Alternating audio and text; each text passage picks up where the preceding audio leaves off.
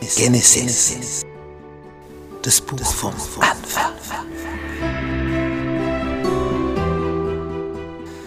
Das aller, allererste Buch der Bibel.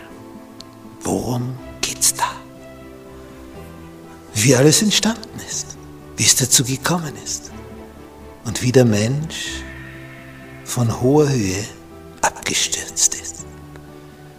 Wie hier die Flut kam auf diesem Planeten und wie seitdem die Oberfläche gestaltet ist.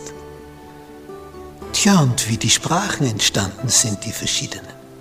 Wie die Menschen sich hier verteilt haben auf diesem Planeten.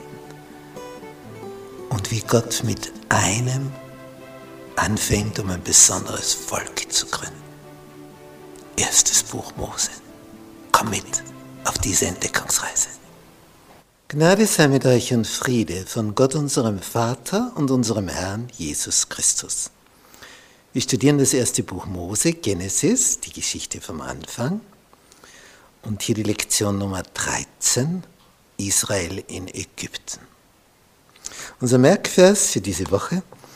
So wohnte Israel in Ägypten im Lande Goshen und sie hatten es inne und wuchsen und mehrten sich sehr. Erstes Buch Mose, Kapitel 47, Vers 27. Die Wiedersehensfreude,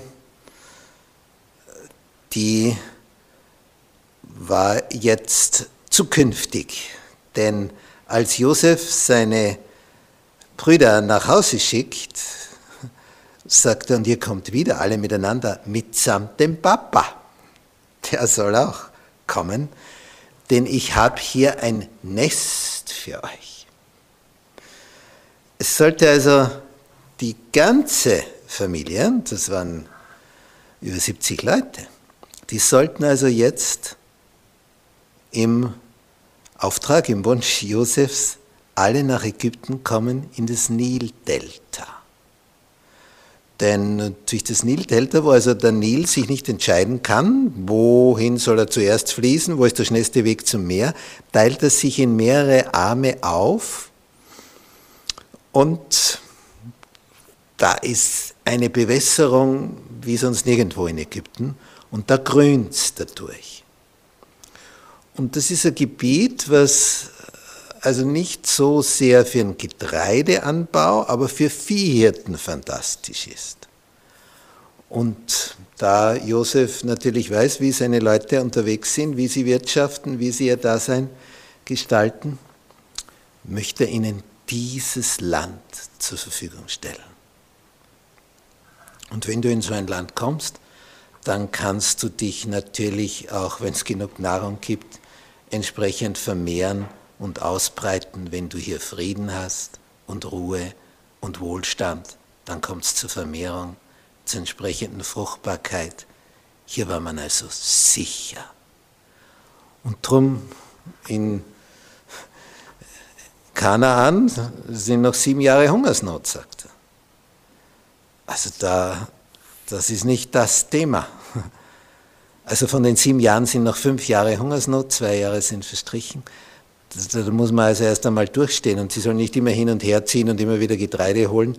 Er will alle da haben. Alle Familienmitglieder. Alle Familien seiner Brüder und natürlich vor allem seinen Vater.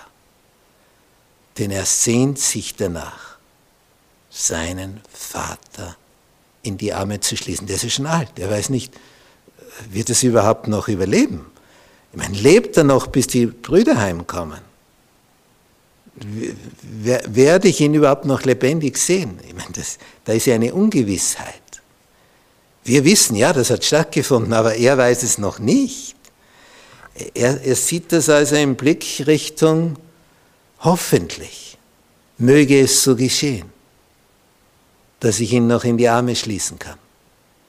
Er wusste ja noch nicht, dass der dann noch über ein Jahrzehnt in Ägypten am Leben sein wird. Es ist ja alles noch zukünftig. Wenn man das Ende der Geschichte schon kennt, ja, dann ist das eine gewisse Erleichterung, alles ein Happy End. Aber Josef ist noch in der Spannung. Er war in der Spannung drinnen, als er seine Brüder das erste Mal heimgeschickt hat und sie noch nicht wussten, dass er Josef ist. Ich meine, das war schon eine Sache, es ihnen nicht zu sagen. Er hätte es natürlich sagen können, aber er wollte sie ja zuerst testen. Hat sich was geändert in ihrer Seele, in ihrem Charakter? Haben sie das durchdacht, was sie damals gemacht haben? Gibt es dafür eine Reue? Und er hat das alles erlebt. Sie haben den Test positiv bestanden. Darum konnte er sich dann auch zu erkennen geben. Es ist also oft gar nicht gut, zu schnell, zu eifrig, alles ja, vergeben, vergessen und das ist da wirklich etwas in der Seele vor sich gegangen? Hat sich etwas verändert? Gibt es da einen Neubeginn? Weil dann ist es ganz anders möglich, miteinander auszukommen.